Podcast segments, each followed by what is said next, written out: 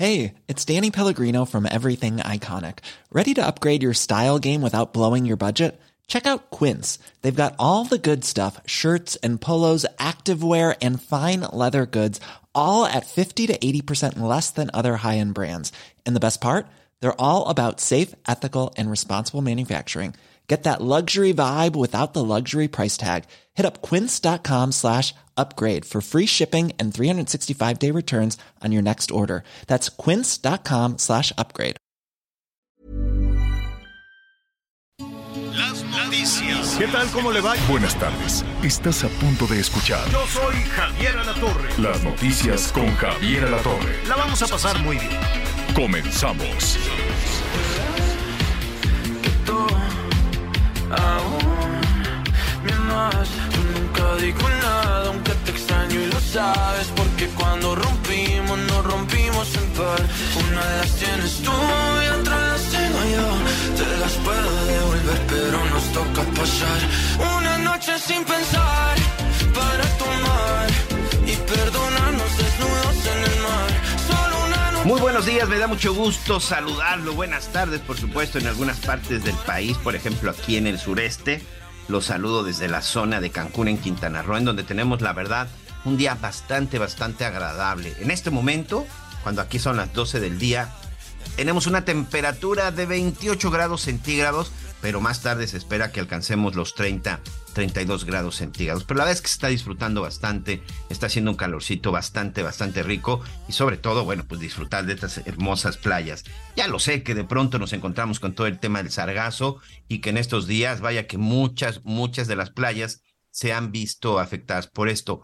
Sin embargo, amigos, ni todos los días, ni en todas las playas. Y si de pronto usted ve que la playa de favorita o a la que quería venir usted en la zona del Caribe mexicano está llena de sargazo, bueno, pues váyase a uno de los cenotes, uno de los cenotes que están por toda la zona de la Riviera Maya, o váyase a las zonas arqueológicas que son impresionantes. Recuerde que Tulum es la tercera zona arqueológica más visitada del país. Primero Teotihuacán, Chichen Itzá, que tampoco nos queda muy lejos, y finalmente Tulum, que también es impresionante. La vista que tiene del mar y sobre todo de estos acantilados son, la verdad, algo espectacular. Es decir, aquí hay muchas opciones, aquí hay muchas posibilidades, hay muchos parques. Si a usted le gustan las cuestiones extremas, aquí también tiene para hacerlo, así como también sucede en algunos lugares como el estado de Guerrero, en Oaxaca, en Veracruz, por ejemplo, también. Si no le gusta irse a las zonas de playas, vaya a los rápidos que también es una cosa espectacular. Pero si usted es alguien que pues trata de llevar con mucho respeto estos días. Hoy es el día más importante, sin duda, en la religión católica.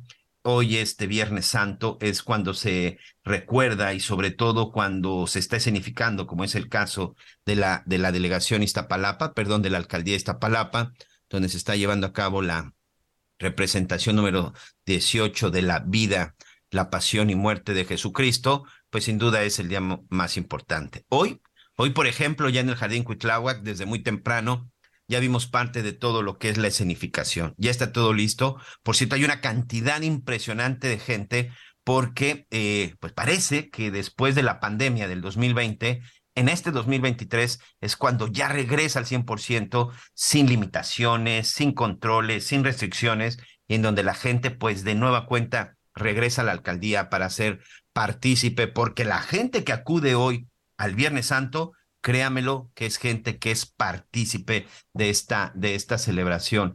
Hoy en el Jardín Cuitláhuac, en la alcaldía de Iztapalapa, bueno, pues estaremos viendo todo lo que tiene que ver con el juicio, con la sentencia, el momento en el que el Cristo de Iztapalapa, hoy este, protagonizado por este, por este joven David González, pues será sentenciado, en donde será azotado, en donde se le coloca la, la corona de, de espinas, en donde sale con esta cruz de 90 kilos, como aparentemente fue el mismo peso de la cruz que, llevaba Cristo en aquella época en la zona de Jerusalén. Yo eh, quiero, quiero que me acompañe, es una entrevista que quiero compartir con usted, que en su momento realicé al, al Monseñor, a Monseñor Ángel Luis Lorente, vicario episcopal de laicos en el mundo de las arquidiócesis de México, que nos habla precisamente de esta celebración tan importante, de esta celebración y sobre todo del significado del Viernes Santo, sábado de gloria y domingo de resurrección. Escuchemos a Monseñor Ángel Luis Lorente. A platicar, eh, ya tenemos en la línea al Monseñor Ángel Luis eh, Lorente, él es vicario episcopal de laicos en el mundo de las arquidiócesis de México. Quiero agradecerle este tiempo, eh, Monseñor, para tratar de entender y conocer un poquito qué es lo que hoy estamos viendo en diferentes capillas, en diferentes catedrales y qué es lo que estamos reviviendo el día de hoy en este Viernes Santo. Gracias y bienvenido a las noticias con Javier Alatorre. Muchas gracias por la, por la invitación y yo quiero también felicitar a todo su auditorio, especialmente hoy eh, con mucha obviedad a los cristianos y a, y a los católicos, que para nosotros está, estos días son los más grandes en los que podemos revivir nuestra fe, aunque en realidad eh, la muerte de Cristo, que es la que hoy estamos recordando, una muerte en la cruz, eh, pues fue ofrecida por todos los hombres, así que todos somos beneficiarios realmente de este don. Eh, y con, con relación a la pregunta que me hace, eh, bien, México tiene una característica muy fundamental y es esa religiosidad popular que, que arrastra masas, eh, como es ese Via Crucis de Iztapalapa, otras manifestaciones populares, Via Crucis, procesiones, eh, que es el fundamento de la fe, pero yo diría que tampoco es el fondo de la fe, porque yo creo que eh, hoy tenemos una invitación especial a ver el verdadero sentido que tiene esa pasión de Cristo, el motivo por el que Jesucristo se ofreció como víctima por, por todos nosotros, y, y es algo que la Iglesia nos invita a vivir de manera sacramental. Sacramental es un signo, es decir, es esa presencia de Dios viva y permanente en medio, en medio de nosotros. Eh, les venía escuchando y, ustedes pues relataban un poquito ese, esa inseguridad que vivimos, esa violencia que vivimos en México y, y yo creo que podemos encontrar una razón y sobre todo una solución en Cristo a la hora de solucionar tantos problemas sociales que nosotros eh, vivimos y, y, sufrimos hoy en día. Y, y, la clave yo creo que nos la dejó ese, esa esa estrategia que, que, Jesucristo nos invita a vivir desde la cruz, hoy Viernes Santo, y luego cada uno de los días de nuestra vida, eh, volver a reiterarlo. Eh, Padre, perdónales porque no saben lo que hacen. Ahí es una, es una frase de la cruz, del Cristo, y, sobre todo porque tenemos que darnos cuenta de que no hay que apegarse tanto a, al morbo del sufrimiento, ¿no? Yo veo que mucha gente eh, acompaña todos estos pasos de la Semana Santa eh, con compulsión, con dolor, con lamento. Y yo creo que lo más importante, el misterio más grande no es tanto ese lamento y ese sufrimiento, sino el amor, el amor que Jesucristo nos, nos manifestó desde, desde la cruz y sobre todo expresado a través del perdón. Y un perdón muy característico en Cristo, porque eh, ese no saben lo que hacen, esa, ese, ese, esa justificación que Jesucristo hace siempre, pero que tiene que ser fruto de un reconocimiento. Yo creo que somos muy ávidos a, a, señalar siempre el error de los demás y a querer justificar o ocultar nuestro propio error, y eso impide ese, ese perdón de Dios y esa justificación de Dios desde la cruz. Yo creo que ese es el gran misterio del Viernes Santo que hoy estamos celebrando. Monseñor, y, y qué importante, sobre todo en estos tiempos tan difíciles, tan complicados, no perder la fe. Y, y, y si, si nos damos cuenta, en, en Dios no nos ha dejado otra lección de vida que esta un Dios que nos crea, un Dios que ve frustrada esa obra creacional porque el hombre le traiciona siempre y se aleja de él, ¿no? Que recordemos esa caída eh, del que nos narra el Génesis en, el paraíso de Adán y Eva y cómo se esconde de Dios y se, y se oculta, ¿no? Porque siente vergüenza y se aparta y Dios lo busca. Y una y otra vez a lo largo de toda la historia de la humanidad, Dios ha ido creando alianzas, en, en un primer momento con un pueblo elegido, como es el pueblo de Israel, eh, y después con toda la iglesia. Dios es Padre y Jesucristo cuando se hace hombre para redimirnos, eh, nos quiere mostrar un, una imagen de Dios Padre que no se cansa nunca de buscar a sus hijos, aun por lo lejos que estemos. En estas dos últimas semanas hemos escuchado esos evangelios tan hermosos del hijo pródigo, de, de, la, de la mujer adúltera, y cómo Jesucristo eh, nos deja esa imagen de, un padre misericordioso que, que, no solamente queda a la espera de que su hijo algún día, por alguna casualidad, vuelva, sino que sale a su encuentro. Mientras que el hijo vuelve lento a su encuentro, el padre corre, corre siempre al encuentro del, hijo. Y ese es, ese, ese, es Dios que corre a nuestro encuentro y que tan, eh, es esa figura que, tú estás comentando ahora, ¿no? Tantos padres hoy que sufren por la lejanía o la pérdida de sus hijos y no van a dejar nunca. ¿Por qué? Porque los aman. Y yo creo que en, en estos días todos deberíamos recapacitar un poco no solamente en el amor que Dios nos tiene, sino en el amor al que Dios nos invita a que nosotros también tengamos. Lo único que puede combatir el odio es el amor, lo único que puede acabar con la violencia es la paz. Y ese es el Dios que, que, nosotros vemos hoy día colgado en la cruz. Monseñor, está aquí conmigo Mina Velázquez. Monseñor, todas estas eh, tradiciones que de, de Semana Santa, en el Viernes Santo, no consumir carne, por ejemplo, eh, ¿Cuál es la postura de la Iglesia Católica respecto a este tipo de prácticas? O, por ejemplo, en Tasco Guerrero, donde se hacen pues procesiones, en donde las personas se, flagelan. Sí, eh, eh, bien, la mayoría antes hablaba de esa religiosidad popular que se ha ido plasmando a través de ritos, de gestos, en los distintos pueblos. ¿no? Eh, es, es el fruto de, de, aquella primera evangelización donde había que conquistar a un pueblo que desconocía totalmente un cristianismo, una historia de Jesucristo, y normalmente el primer paso, los primeros pasos de acercamiento a la fe suelen ser a través de estas experiencias, a través de estas prácticas que van ligados un poco con la vida humana. Es decir, a la hora de contemplar, por ejemplo, el sufrimiento y el dolor de Cristo, la Iglesia en, a lo largo de los siglos proponía unirse un poco a, esa experiencia de Jesús con el propio sacrificio y ese sacrificio se manifestaba a través del ayuno, de la abstinencia, que por, por ejemplo Viernes Santo la Iglesia propone el ayuno en el sentido de privación del alimento, de lo necesario de uno para sentir esa carencia, esa necesidad también que luego viene eh, a ser sanada por Dios.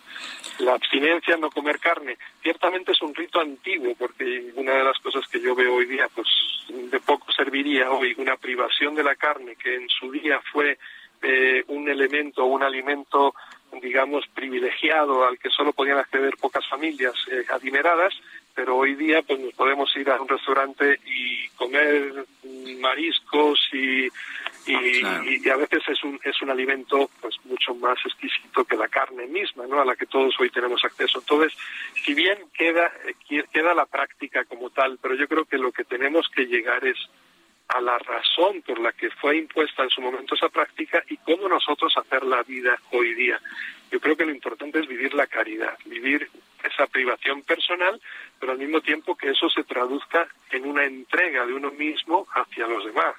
Eh, a través de, multitud de gestos de caridad que podemos hacer en nuestra propia familia, en nuestro propio hogar, en la calle, con los necesitados, con, eh, paliando un poquito la pobreza que tenemos a nuestro alrededor, o simplemente a veces con una simple sonrisa, ¿no? Es decir, muestras de solidaridad, de caridad y de fraternidad entre nosotros. Eso, esas son las prácticas realmente que, la Iglesia nos invita a vivir, entender el sentido profundo de esas prácticas. Ya lo decíamos, estos días no solamente son días de descanso y de vacacionar, sino son días de pensar, de meditar, de reflexionar sobre lo que estamos haciendo y sobre todo de lo que somos hoy cada uno como seres humanos. Monseñor, a Juris Lorente, yo le agradezco este tiempo, a nombre del licenciado Javier Latorre, le agradezco mucho pues estos minutos, que tenga un excelente fin de semana, Monseñor. Muchas gracias a ustedes y a todo su auditorio. Miguel, Imelda y a Javier me transmiten también este saludo y a todos los cristianos que realmente estos sean días que nos ayuden a fortalecer realmente esa, esa fe vivida en nuestra experiencia diaria. Muchas gracias. Muchas gracias, Monseñor Ángel Luis Lorente, vicario episcopal de laicos en el mundo de la arquidiócesis.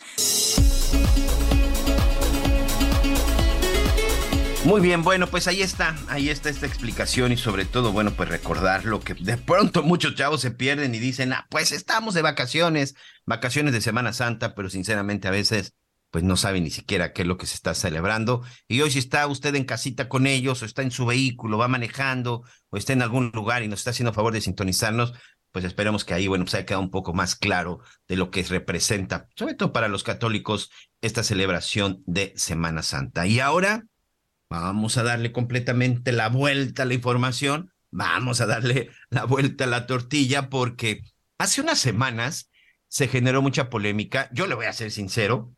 De pronto yo sí pensé que se trataba de, como dicen ahora los chavos, de fake news, de una fake news, ¿no? Este, yo sí había, yo sí pensé que se trataba de una broma, que se trataba ahí de una información este, falsa, cuando de pronto en las naves, en las, en las redes sociales empezó a correr la noticia de que una nave nodriza había sido vista, no que había tenido contacto, pero que bueno, pues que en los Estados Unidos, sobre todo funcionarios del Pentágono, pues hicieron ahí algunas señala unos señalamientos en relación a que empezaron a, a ver y a darse cuenta que desde un lugar se estaban emitiendo sondas y que cuando se dieron cuenta de esto, pues detectaron que se trataba de una nave nodriza, sí amigos, de una nave nodriza extraterrestre que el gobierno de los Estados Unidos en su momento documentó que había sido pues ocultado, que se había estado en secreto durante muchos años, pero que recientemente se dio a conocer. Armando Guzmán, como usted sabe, corresponsal de Azteca Noticias en Washington, conocedor de todos los secretos que suceden en la capital de los Estados Unidos, platicó aquí y de otras cosas con Javier Alatorre. Vamos a Washington para preguntar directamente a Armando Guzmán, a quien nos da muchísimo gusto saludar. Armando, ¿cómo te va? ¿Cómo estás? Con muchísimo gusto de estar contigo, Javier. Buenas tardes. A Miguel, Anita, buenas tardes. Oye, ¿es cierto que hay una nave nodriza vigilándonos? Bueno, te voy a decir, cuando uno lee el reporte este del Pentágono, es, es muy curioso, porque son los funcionarios del Departamento de Defensa, pero además es la nueva, la nueva unidad que tienen para, para explicar lo que ellos llaman anomalías de todos los dominios del Pentágono.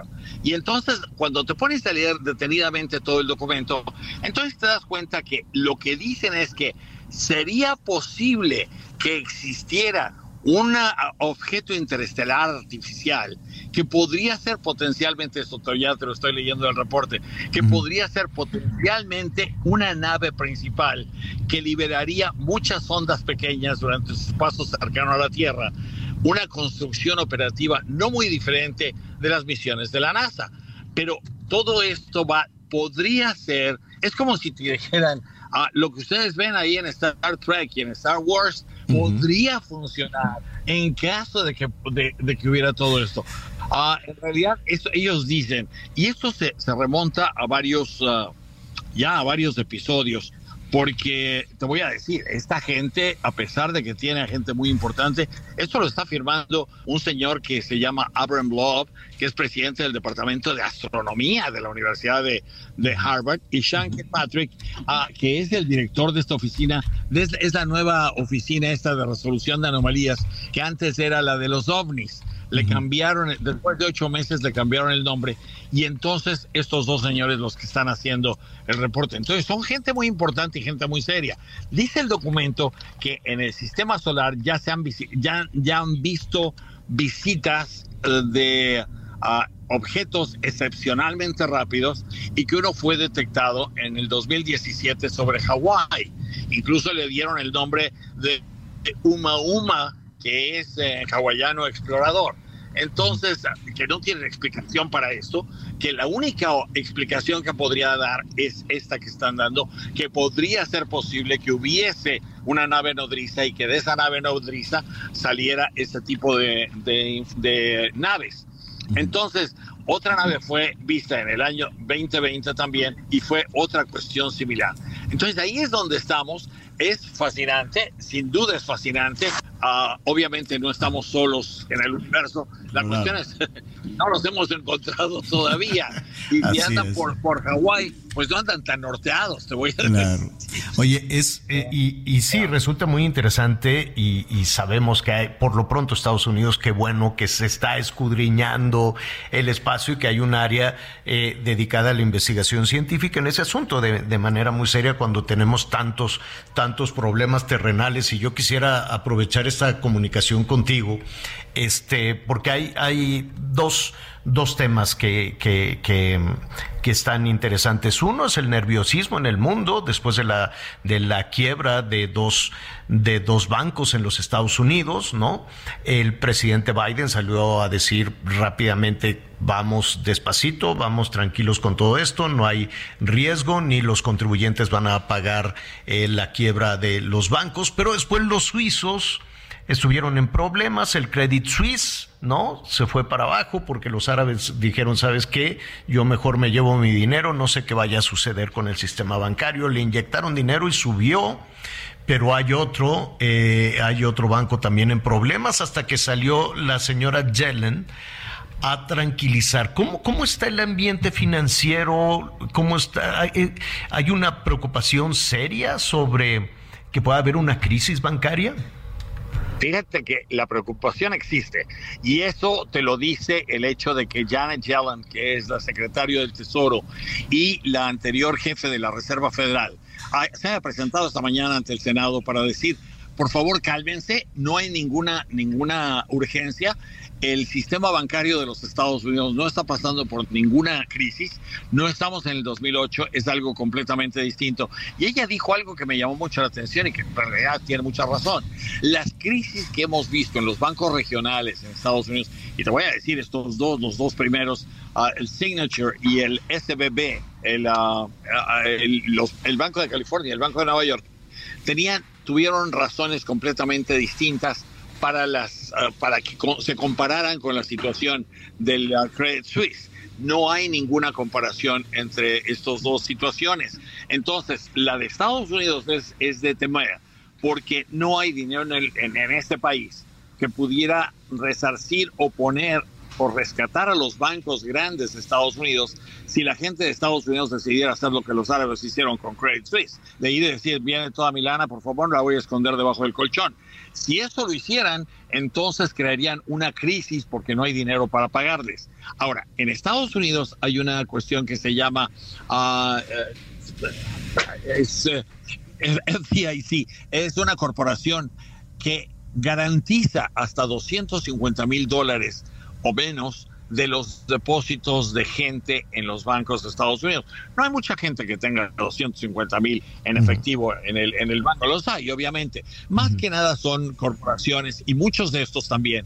Hay otros fondos de retiro y fondos de mutualidades que es no están garantizadas por el gobierno, pero para el ahorrante promedio, ¿qué te diré? Para el que tiene 300, 600, 1000, 5 mil dólares en el banco, esas, ese dinero está garantizado. No hay ninguna necesidad de que la gente vaya y lo saque.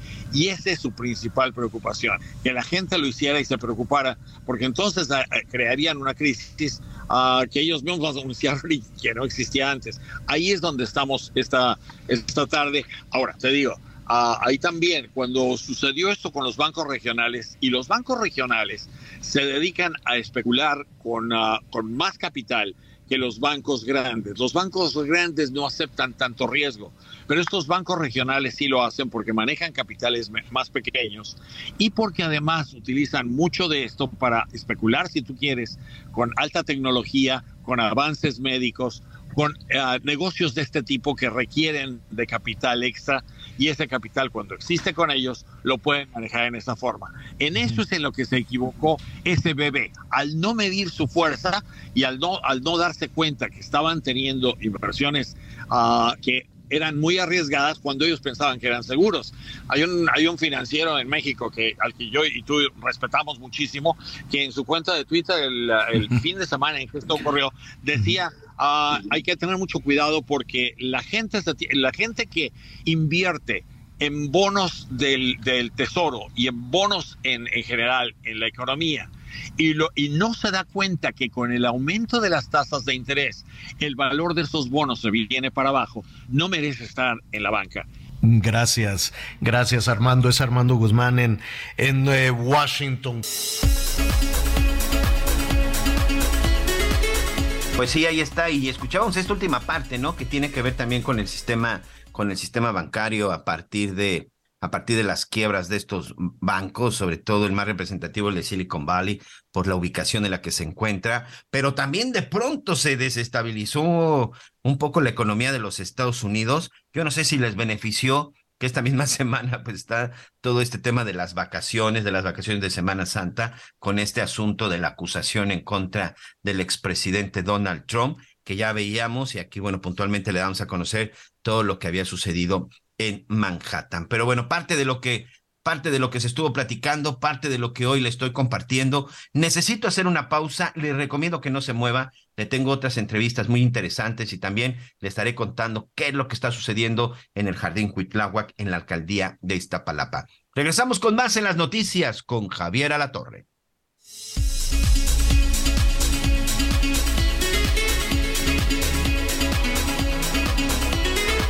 Una noche sin pensar perdonarnos desnudos en el mar.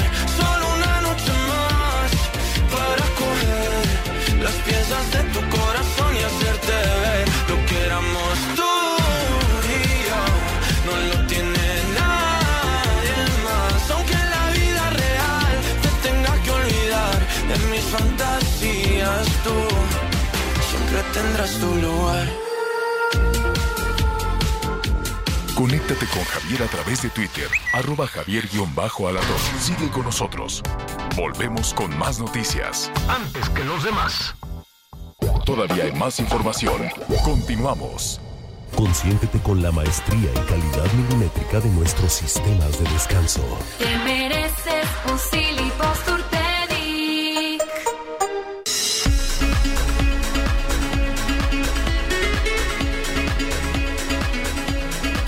Así es, muchas gracias. Continuamos, continuamos con más información en las noticias con Javier La Torre. Saludos a todos nuestros amigos que nos escuchan en la zona de Chiapas. Por supuesto, un abrazo también a nuestros amigos hasta el estado de Chiapas. Allá también un lugar, en verdad, un lugar sorprendente y un lugar también que tiene mucha historia. También tiene pues turismo arqueológico, tiene este turismo eh, de playa, la selva y bueno, la verdad es que sus manglares son espectaculares. Le mandamos un abrazo a todos nuestros amigos en Chiapas, pero también a nuestros amigos en el centro del país, especialmente a nuestros amigos en el estado de Zacatecas. Vaya, que es un estado que también nos tiene mucha historia, ¿eh? Sobre una historia a lo mejor un poco más, más este, cercana a la, a la época por revolucionaria y cosas por el estilo, pero que también tiene unos paisajes extraordinarios. Zacatecas, por ejemplo, Jerez, que es un lugar que en, algún momento fue considerado incluso pueblo mágico, que sigue siendo considerado, pero lamentablemente la inseguridad que se está viviendo en Zacatecas ya desde hace varios años, hoy lo tiene en el ojo de huracán, del ojo del huracán. Este enfrentamiento entre bandas del crimen organizado, específicamente del cártel de Sinaloa y del cártel de Jalisco, ha dejado cientos de muertos, pero también miles de personas que han tenido que abandonar sus hogares. Hace unos días tuve la oportunidad de platicar con el diputado federal por Morena, Marco Flores, que como usted bien sabe también, pues es un músico, es un cantante, es un artista de, de, del género banda, ¿no? De hoy conocido también como regional mexicano. Él es dueño de un hotel precisamente en Jerez denominado La Cabrona. En sus redes sociales subió una información que también por momento no quedaba muy clara y hacía referencia que debido a la inseguridad había decidido cerrar el hotel. Subió un video en donde aparece un sujeto en la recepción en el lobby de su hotel La Cabrona en Jerez, en donde aparentemente amenaza a sus empleados y amenaza también a la gente que trabaja ahí. Hoy, de acuerdo con el diputado Marcos Flores, con este cantante también de música banda, lo tuvo que cerrar, no tuvo opción, porque él que es diputado dice, ya no sé qué hacer, nadie me escucha y nadie me hace caso en este tema de seguridad. Escuchemos. Hoy por la mañana y desde ayer por la tarde en redes sociales comenzó a circular un video.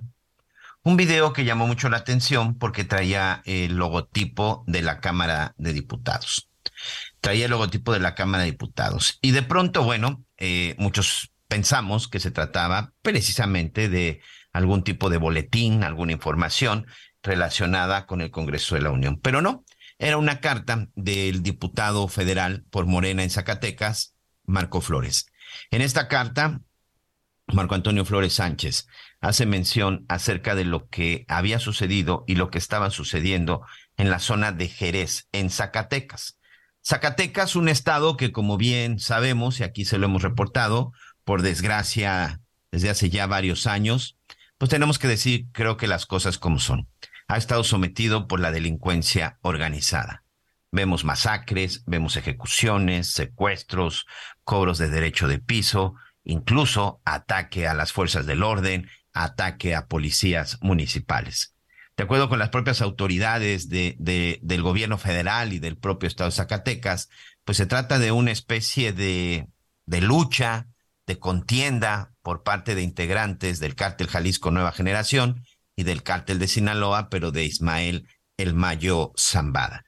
Eh, se tiene identificado plenamente qué es lo que, qué es lo que está sucediendo. Zacatecas es un estado que se ubica eh, más hacia la zona del centro del país, pero que tiene esta colindancia que pues es precisamente lo que tiene lo que tiene esa disputa. Dicen que es uno de los estados que por donde se tiene que cruzar cuando se viene del estado de Colima sin tocar Sinaloa, que es ahí en donde se tiene un control un control absoluto para posteriormente llegar hacia la zona norte del país. Se habla mucho acerca de la ubicación de Zacatecas, se habla mucho acerca de lo que está de lo que está sucediendo. El hecho es que en esta carta el diputado Marco Antonio Flores Sánchez pues informa y da a conocer que un hotel que es de su propiedad en la zona de Jerez, Zacatecas, pues tendrá que cerrar sus puertas. Un hotel eh, llamado La Cabrona en Jerez, un hotel boutique mm, en, un, edificio, o mejor dicho, en unas instalaciones de un, inmueble tipo colonial, la verdad es que muy bonito, no tengo, no tengo el gusto de conocerlo, pero bueno, en las imágenes que vemos que, que comparte el diputado, con quien estamos tratando de eh, eh, establecer una llamada para que él nos cuente exactamente qué es lo que sucede, pero es el propio diputado federal el que anuncia que ha sido víctima a sus empleados del crimen organizado y que por eso este diputado pues, pues decide cerrar, decide cerrar tú esta propiedad entiendo que es por no, por no arriesgar. Pero a ver, platícanos primero un poco acerca de, de, este hotel boutique de La Cabrona. Platícanos un poquito de La Cabrona y qué fue lo que sucedió. Ya tenemos en la línea al diputado Marco Antonio Flores hola, Sánchez. ¿Cómo estás? Hola, ¿qué tal? Bien, bien, gracias. Aquí andamos. Oye, fíjate que, bueno, es un hotel muy bonito. Yo creo que el mejor ahí de, de, los mejores del estado y, y pues de ahí del pueblo yo, yo presumo y pienso que es el mejor, ¿no? El, el problema no es ese, el problema más grande, bueno, para empezar, pues eh, tuvimos que, no, no tuvimos nosotros que correr a nadie, se fueron solos, ¿no?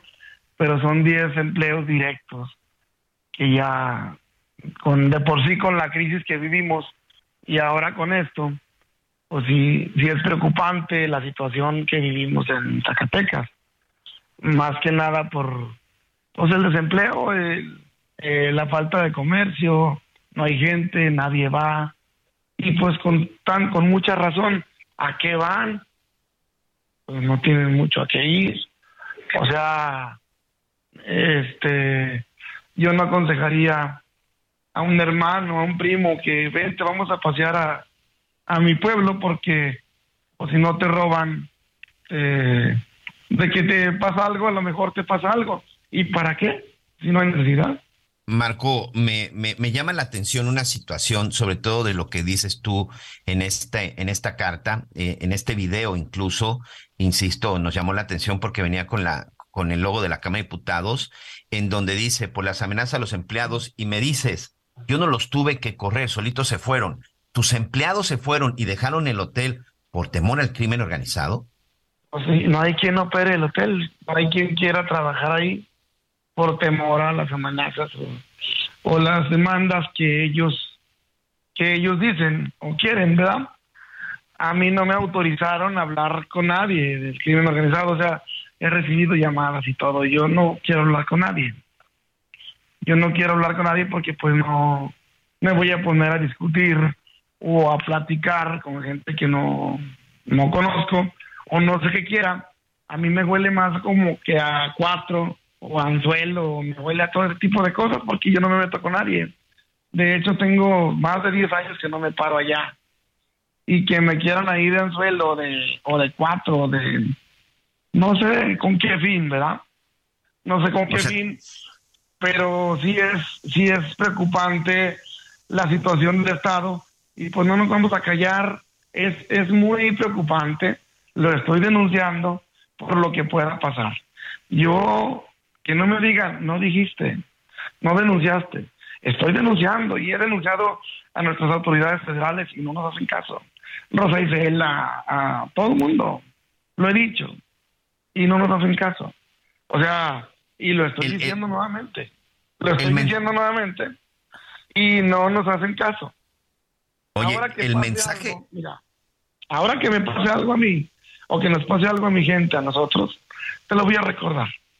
Te lo voy a volver a recordar aquí, y, y así como te lo estoy diciendo.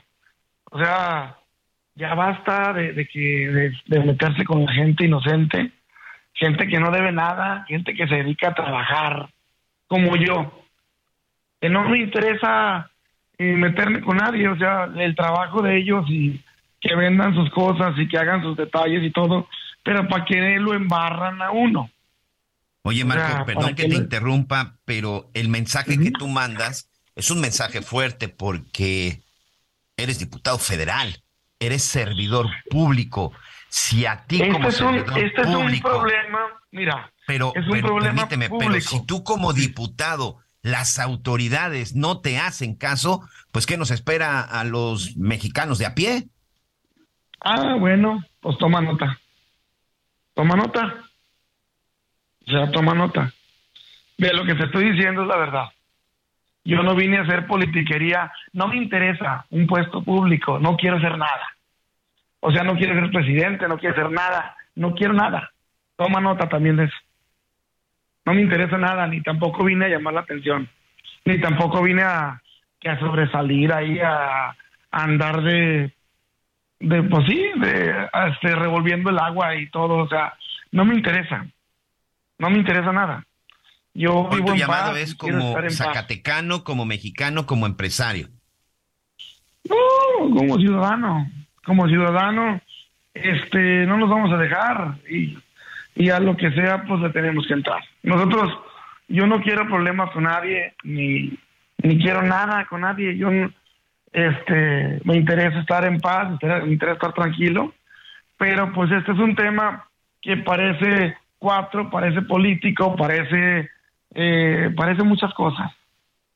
Eh, pero sea lo que sea, lo estoy denunciando y lo estoy diciendo públicamente, porque pues no hemos tenido respuesta ante las autoridades competentes y lo hemos dicho varias veces y no nos hacen caso. Yo te lo estoy diciendo como diputado federal. Ya tú como ciudadano, pues yo creo que es muy difícil que te vayan a hacer caso, porque si no me hacen caso a mí, pues a lo mejor aquí menos. Sí, exactamente, eso es lo que decías. Y además, duro tu mensaje en donde dicen que no hagan confianza y si pueden evitar, es mejor. Haces un llamado para que la gente no vaya a Zacatecas, porque Zacatecas en este momento no es un lugar seguro.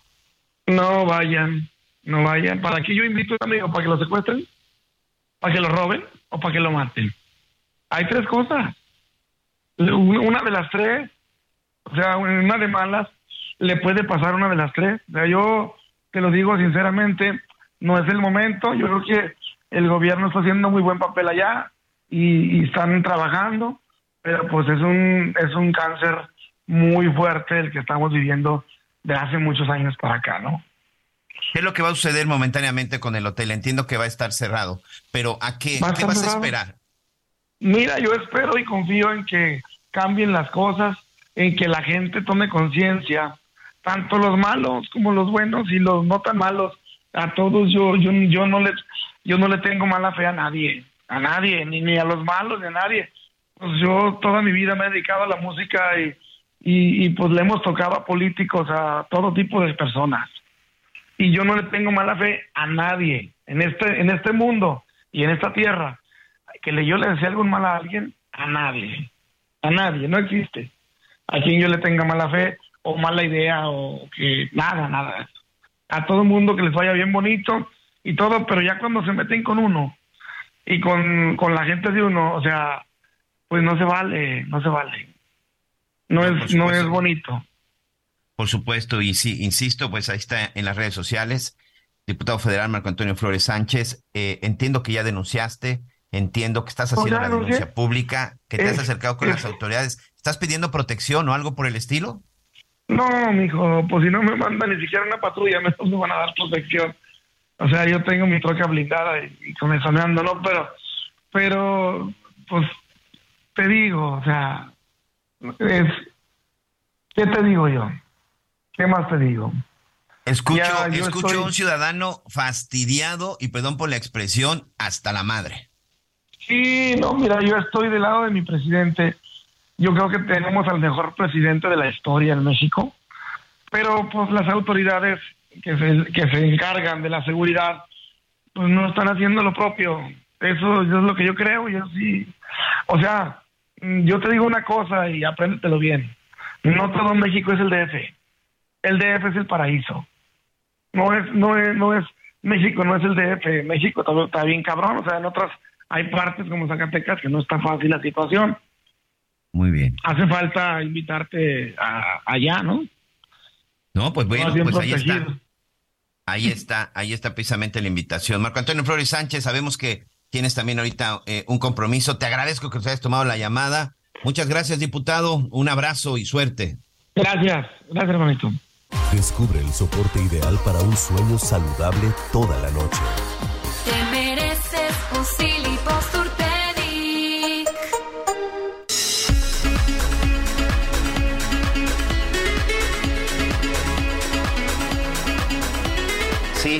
sí, me imagino que, usted se debe, debe, de estar igual que yo, sorprendido de lo que acabamos de escuchar. Pero bueno, ahí está el diputado, ¿eh? Ahí está el diputado. Ya al final, como él dice, es un orgullo estar con el presidente, pero la verdad es que qué duro fue la crítica en el sentido de los temas, de los temas de seguridad. Otra de las cosas que también platicamos en estos días, y en esta ocasión fue Anita, Anita Lomelí, tiene que ver con la situación a la protección de mujeres el pasado 8 de marzo, en el Día Mundial contra la Violencia, eh, contra la violencia en contra de la mujer, pues ya sabe, hay muchas movilizaciones. A mí en lo personal no me gusta ponerle día a, a algunas cosas. La protección de las mujeres y la preocupación de las mujeres me parece que tiene que ser todos los días, todos los años y en todo momento, pero hay una situación muy, muy, muy grande.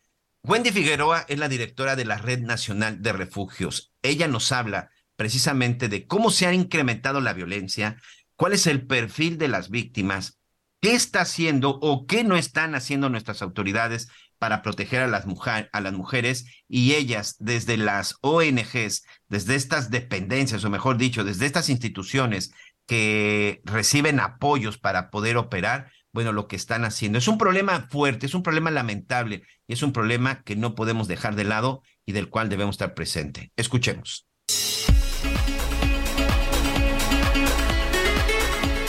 Por eso recurrimos a ti, querida Wendy Figueroa, directora de la Red Nacional de Refugios, porque pues este mes démosle todavía aún más vuelo a lo que pasa en nuestro país. Hay un sector que aún sigue en la lucha por sus derechos y que muchas veces, pues por esta razón, sufren violencia por el simple hecho de ser mujer. ¿Cómo estás, querida Wendy? Hola, ¿qué tal, Ana María? Un placer estar aquí con ustedes. Pues justo en la exigencia, en la insistencia y en la resistencia, como bien decían, pues las violencias machistas son estructurales y sistémicas y bueno, pues las violencias contra las mujeres siguen estando en el marco de un sistema patriarcal que no reconoce que las violencias están y que cada día están en aumento y que pues escuchamos que hay algunas autoridades que solamente nos hablan de números que están totalmente alejados de una realidad y algo importantísimo es que pues no somos números, somos historias, somos mujeres sujetas de derecho al cual pues el patriarcado ha oprimido y que hoy día, como bien decías, pues la violencia contra las mujeres, entre ellas los ataques con ácido, las desapariciones forzadas, eh, pues la violencia vicaria, todos los tipos de violencia contra las mujeres y niñas se ha invisibilizado y está en aumento precisamente porque no ha habido un acceso a la justicia integral y no ha habido políticas centradas en las mujeres y solamente en estas fechas sabemos y hablamos del purple washing donde pues varias empresas, organizaciones, gobiernos pues hacen actividades solamente este mes cuando todos los días son días de lucha y todos los días nos están asesinando, desapareciendo, revictimizando y criminalizando. Y eso tiene que ser pues evidenciado y tiene que haber un alto y por eso salimos a tomar las calles, ¿no? Oye, querida Wendy, a ver, tú y yo y muchas de las mujeres que afortunadamente nos acompañan y nos escuchan cada día, pues estamos aquí por la lucha de muchas otras, ¿no? Ah, tenemos ejemplos en la historia importantes, pero también tenemos ejemplos de pues personas que de manera anónima pues llevaron sus luchas. ¿Qué ¿En qué hemos avanzado y en dónde estamos? Hemos avanzado sin duda. Eh, lo que tenemos hoy día es gracias a muchas otras mujeres que ya no están, que siguen estando, que son anónimas, que algunas no son reconocidas. Y hemos avanzado primero eh, en tener pues leyes, eso me parece importantísimo. México es uno de los países que tiene leyes a favor de los derechos humanos de las mujeres fortalecidas, que incluso están alineadas a instrumentos internacionales. Hemos también avanzado en reconocer eh, pues bueno, la Suprema Corte lo ha, lo ha dicho, ¿no? Reconocer el derecho que tenemos las mujeres a decidir sobre nuestros cuerpos. hemos avanzado también en reconocer Puebla acaba, es uno de los primeros estados de tipificar los ataques de ácido como intentos de feminicidio y no solamente como lesiones, eso es un gran avance. Hemos avanzado en nombrar la violencia vicaria, esa violencia que los padres, los agresores hacen contra las mujeres quitándole a sus hijos e hijas. Hemos avanzado muchísimo en cuanto a materia legislativa, eh, Ana María. Sin embargo, eh, en la práctica, en la e-, operación, pues, no está materializado, ¿no? Eh, ese es el tema demasiadas leyes, pero en la ejecución está en la otra parte, ¿no? Esta, esta impunidad y esta falta de capacitación en muchos ministerios públicos, en en demasiados este, autoridades que pues prefieren que te vayas a tu casa y lo pienses bien antes que levantarte la denuncia, ¿no? O este tema de que cuando vas y denuncias, entre que se ejecuta la denuncia y lo que debe de ser, ocurre el feminicidio, no lo podemos permitir. Tenemos casi tres minutitos para, para poder eh, redondear el tema, querida Wendy. El Estado no ha sido capaz de garantizar la vida y la seguridad de más del 50% de la población mexicana, que somos las mujeres, el Estado se niega y el gobierno actual, hay que decirlo, se la pasa administrando la violencia y se niega a reconocer que estamos en una crisis de derechos humanos, en una emergencia nacional que por supuesto que es histórica, ¿no? Pero que algo súper importante es que no han eh, hecho acciones afirmativas que efectivamente eliminan las desigualdades y discriminaciones. Tenemos que arrancar al patriarcado de todas las autoridades y reconocer que justo más del 40% de los feminicidios pudieron haberse prevenido si las autoridades hubieran creído a las víctimas, a las mujeres. Y eso es lo que tenemos que cambiar, Ana María. El discurso de las autoridades tienen que creerle a las mujeres. Ahí empieza el acceso a la justicia integral.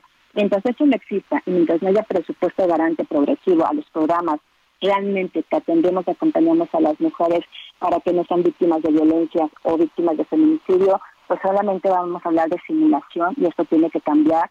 Y bueno, pues eso implica pues tumbar a quien está en puestos con una mirada totalmente patriarcal y reconocer que no solamente se puede avanzar dividiendo.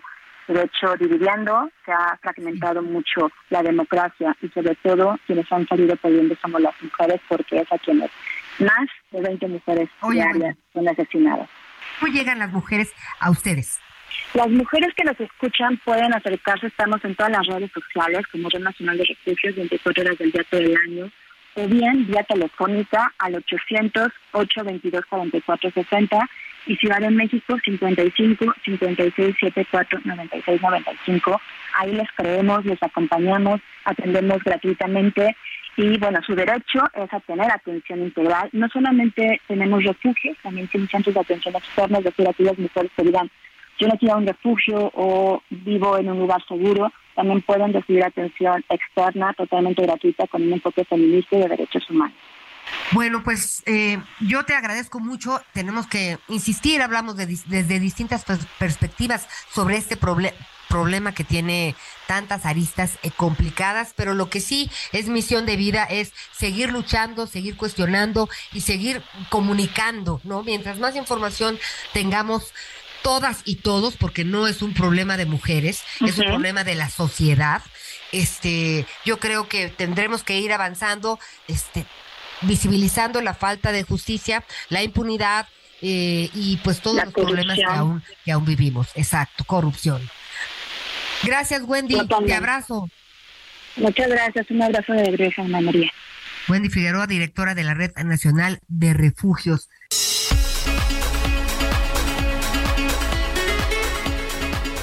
Pues lo que le digo, el tema de la mujer no lo puedo, no lo podemos dejar solo en el 8 de marzo. Es un tema que se tiene que revisar, que se tiene que, que, que entender, que se tiene que discutir todos los días. En este momento que estoy platicando con usted, más de una mujer en este país seguramente está siendo violentada, está siendo atacada. Seguramente en este momento hay una mujer enojada, desesperada, porque no sabe qué hacer y quiere terminar y sobre todo quiere que le quiten de encima a su victimario.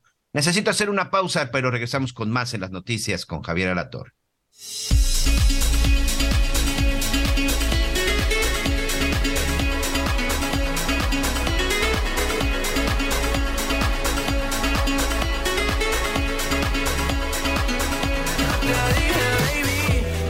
Tú por aquí? Así empezó nuestra historia y te llevé pa' Colombia, mi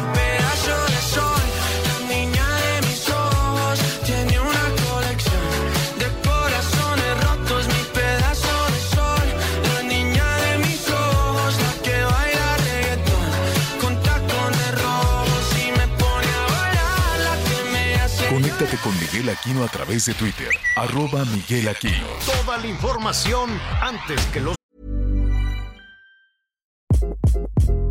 Hi, this is Craig Robinson from Ways to Win, and support for this podcast comes from Invesco QQQ. The future isn't scary, not realizing its potential, however, could be.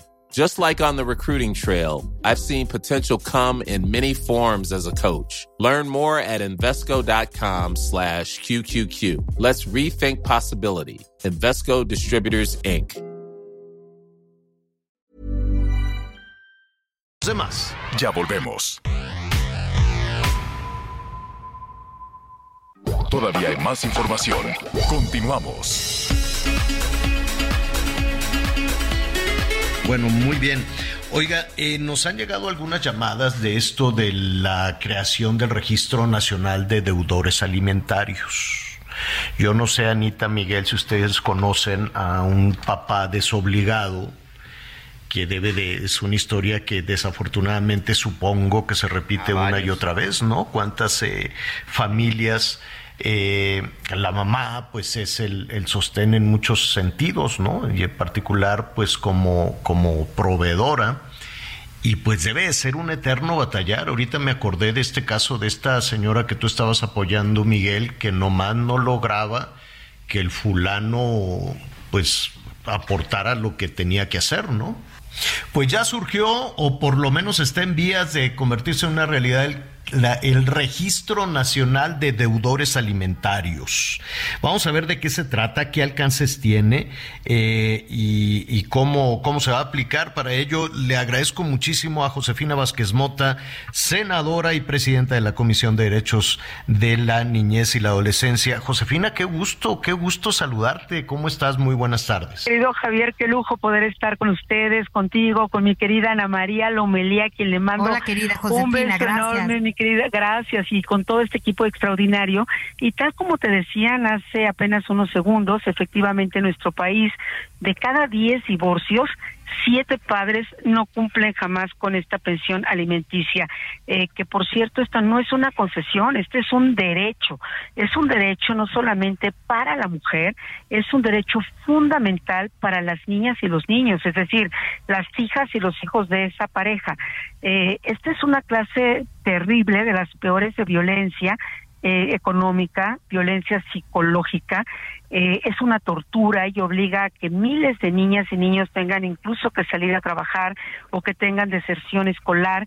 Es decir, lo que se crea en esa familia es una cadena de, de tragedias, de atropellos a los derechos. Y el día de ayer ya es una realidad. Esto me parece que es una gran, gran noticia y un enorme avance. Ya fue aprobado en su momento en la Cámara de Diputados también con todo un respaldo. Ayer se votó por, por unanimidad aquí en la Cámara de Senadores esta reforma a la Ley General de Derechos de Niñas, Niños y Adolescentes. ¿Y qué fue lo que aprobamos? Primero, tal como bien lo decías, querido Javier, la creación de un registro nacional de obligaciones alimentarias eh, con el objeto pues de tener toda la información de los deudores alimentarios, es decir, estos deudores alimentarios morosos, ¿verdad? Los que no han cumplido con su obligación. ¿Qué es lo que va a pasar? Pues los tres órdenes de gobierno, afortunadamente nos pusimos de acuerdo y entonces a nivel estatal, municipal y federal se va a pedir como requisito indispensable la presentación del certificado de que no están inscritos en ese registro. Es decir, cuando vayan a hacer un trámite, ¿qué trámite es? Por ejemplo, cuando quieran una licencia, cuando requieran un pasaporte o documento de identidad de viaje, cuando quieran participar como candidatos a cargo de elección popular, cuando quieran ser seleccionados en un proceso. Fíjense qué importante para asumir el cargo de personas juzgadoras en el ámbito local y federal cuando quieran realizar un trámite cualquier ante notario público para compra venta de inmuebles o a cualquier otra creación o transmisión de derechos e incluso cuando quieran contraer un nuevo matrimonio. Los eh, de los agresores. Yo trataré de irme mucho cuidado con el tema de bullying porque entiendo que es una forma de ejemplificar lo que está ahí sucediendo, de poner en una sola palabra todo este tema de violencia, pero me temo que lo hemos utilizado tanto que empezamos a normalizarlo, es decir, este niño es buleador y confundir en nuestro esquema de valores a una niña, a un niño, a un adolescente o a un adulto buleador, porque yo no sé si eso se cura con el paso del tiempo. Yo no sé si un agresor que en este momento pueda tener 10, 12, 15, 18 años, cuando tenga 21, 25, 30 o 40, deje de ser un agresor, deje de ser un buleador. Y entonces lo limitamos solo un espacio y me temo que lo vamos normalizando. Esa, esa, ese es un asunto terrible porque pues ni siquiera yo, yo no veo que esté tipificado y sancionado más allá de que te van a expulsar o de que no te van a reprobar o de que no vas a encontrar una escuela. Eh, yo no he visto una sanción ejemplar eh, y que esté tipificado como un delito, como un delito que está cometiendo. Si tú quieres un menor de edad, pero hay que empezar a pensar también en eso, dejar de justificar las agresiones y la violencia, porque un adolescente, un menor de edad que está en estas condiciones en muy poco tiempo se convierte en un adulto. Y este, con, esta, con esta base, con esta situación, pues no sabemos hacia dónde va a avanzar hacia dónde va a avanzar este delito, hacia dónde estaría avanzando este, este eh, tema. Está con nosotros el ingeniero Luis Arturo Solís. Él es el presidente de la Unión Nacional de Padres de Familia y me da muchísimo gusto saludarlo. Luis Arturo, ¿cómo estás? Buenas tardes. Buenas tardes, Javier y Miguel. Buenas tardes a ustedes dos y buenas tardes a todo su público. Oye, han comentado los padres de familia una situación, eh, es decir, hacia dónde lleva cuando se habla de estas agresiones o cuando se habla de bullying? ¿Únicamente a sanciones, a quedarse sin, a quedarse sin recreo? O ¿no? ¿Qué, qué, qué dicen ustedes como padres de familia? Mira, nosotros como padres de familia, como Unión Nacional de Padres de Familia, hemos hecho mucho énfasis en dos temas y creo que tú mencionabas uno. Primero, no podemos normalizar las cosas, tenemos que ponerle al nombre a lo que se está sucediendo. Y segundo, no podemos tampoco perder la capacidad de asombro en decir, bueno, pues es que la boleaban y pues ya se murió. Y pues este, y es que son situaciones que viven los muchachos en la escuela y nos tenemos que acostumbrar entonces que existe el bullying. No, no, no, no, no, no, no. Ni podemos normalizar ni podemos tampoco perder la capacidad de asombro. Nosotros como Unión Nacional de Padres de Familia hemos insistido desde hace años atrás en que ello no puede formar parte de este entorno. Por eso es que nosotros como Unión desde hace algunos años hicimos o tenemos un taller que se llama un taller por una nueva cultura de la paz. ¿Por qué? Porque hemos palpado que estamos pasando del bullying cibernético, o sea, de que solamente te bulleen y te saquen en las redes y esto, a un bullying como lo estamos viviendo, un bullying físico que desafortunadamente, como en el caso que estás mencionando en este momento, terminó con la vida de alguien. Y Así es. O sea, y en otras ocasiones, en otras escuelas, tenemos eh, personas que desafortunadamente llegan al suicidio y han llegado al suicidio por, por, porque son bulleados.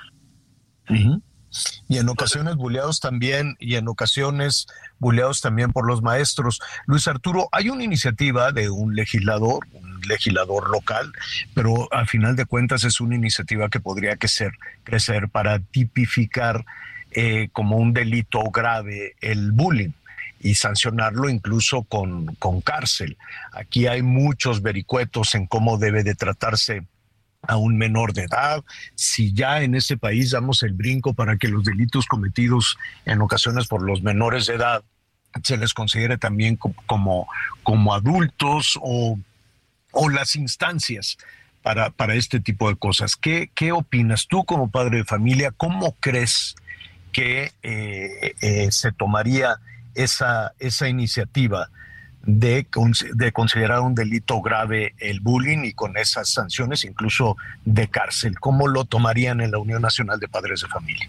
Nosotros como Unión Nacional de Padres de Familia, esa propuesta que está haciendo el diputado, yo le pediría al diputado que la abriera un parlamento abierto donde pudiésemos participar todas los padres de familia, los profesores, los abogados en materia y poder sumar cada uno de nosotros nuestra visión ¿Por qué? Porque no quisiera decir, no, sí, que el buleador se vaya a la cárcel. No puedes decir, espérame, espérame, ¿y dónde están los derechos humanos de esa persona? Porque, pues, desafortunadamente o afortunadamente, eh, hay ciertas consideraciones y la ley lo establece, ¿no? Hay una ley general de niños, niñas, adolescentes donde está establecido los derechos.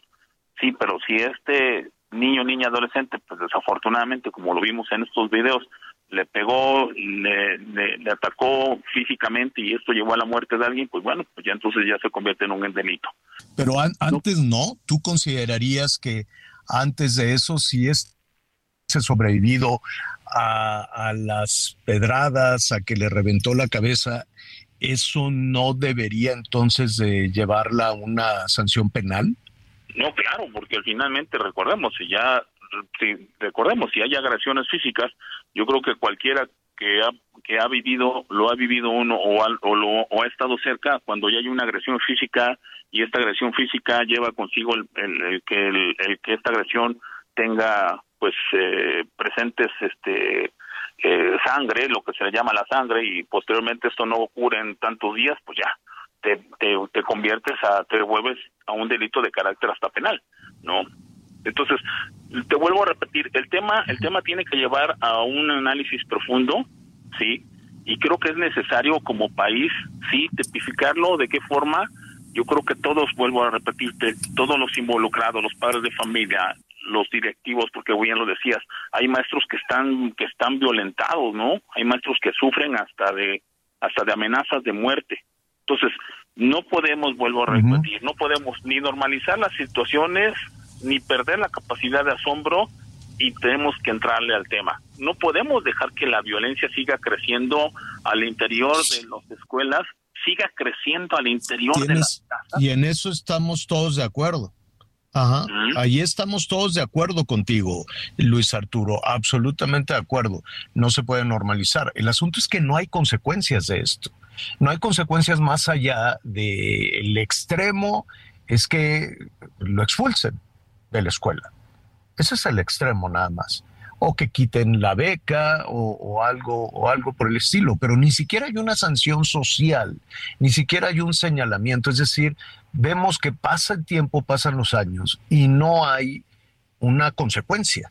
Es ahí donde voy. Entonces, si existe la iniciativa de este diputado y entonces la sociedad que está representada a través de las cámaras de diputados, las senadurías, en los congresos en los estados, debemos entonces de sentarnos todos, analizar de que esto no puede quedar impune porque al final si tú violentas y desafortunadamente llevas a la muerte a otra persona siendo menor de edad y finalmente la escuela dice, bueno, de acuerdo a las consideraciones y de acuerdo a la, a la, a la rectoría que tengo como institución, pues yo te tengo que expulsar no soy yo el que te voy a tipificar un delito porque yo no soy la autoridad judicial. Es ahí entonces donde queda un vacío o donde hay un vacío donde todos aquellos que conformamos parte de tenemos que sentarnos a buscar estos lineamientos, esta, eh, eh, este, establecer, sí, junto con las diferentes autoridades, la autoridad judicial y todos aquellos que conformamos, sí, esta sociedad, pues que esto no quede impune, o sea, pues, no podemos normalizarlo, no podemos. Tienes toda la razón. Tenemos que cuidar todas las aristas para que verdaderamente estas situaciones no queden impunes, pero queden dentro del marco de la justicia. Tienes toda la razón, Luis Arturo. Habrá que, por lo pronto, poner sobre la mesa esto, ¿no? Adelante, Miguel. Sí, bueno, sí, sí, sí. Aquí con mucha atención este, escuchando y fíjense que de pronto también cuando hablamos de sancionar este tipo de, cosas, hablamos de jóvenes de ciertas, de ciertas edades. Hablamos ahorita de que pues, seguramente hoy no se ha dicho nada acerca de la, de la joven que agredió a Norma Lisbeth, que la asesinó de repente debemos de tener cuidados porque sabemos que los menores no, este, no cometen delitos, sino ah, infracciones. Pero, este, ingeniero Luis Arturo, hoy, por ejemplo, dábamos también una nota de que en el Estado de México, en una situación que no tiene que ver con una cuestión escolar, pero quiero referirme un poco a la edad, un niño de 14 años o un joven de 14 años es detenido y acusado de haber asesinado a ocho personas en Chimalhuacán. A lo que voy de pronto es eh, el tema nuevamente de la edad. O sea, a los 14 años, un niño sí está consciente de lo que hace, o ya un adolescente está consciente de lo que hace. Un adolescente sí está consciente de lo que hace, ¿no? Eh, y es ahí donde, como, como sociedad, vuelvo a repetir, entonces eh, tenemos que sentarnos todas las partes a ver de que si va a ser un niño infractor o definitivamente es un niño que está cometiendo no una infracción sino un delito, sí, y es ahí donde entonces tenemos que adecuar los marcos normativos tanto de justicia para para adecuarlos a una realidad que hoy existe sí pero yo y pero yo voy más allá como Unión Nacional de Padres de Familia no solamente vamos a sancionar el delito vayamos más allá vayamos a la raíz y la raíz está en las casas y no quiero decir con ello que pues este, la familia es el, el mal de todos los eh, eh, el causante de todos los males sino que también dentro de la familia es donde podemos dar la alternativa y las soluciones a situaciones que imperan en la sociedad. Sí, sí ya Como lo decía de familia yo. tenemos que asumir una responsabilidad. Claro, ¿qué ven nuestros hijos en casa?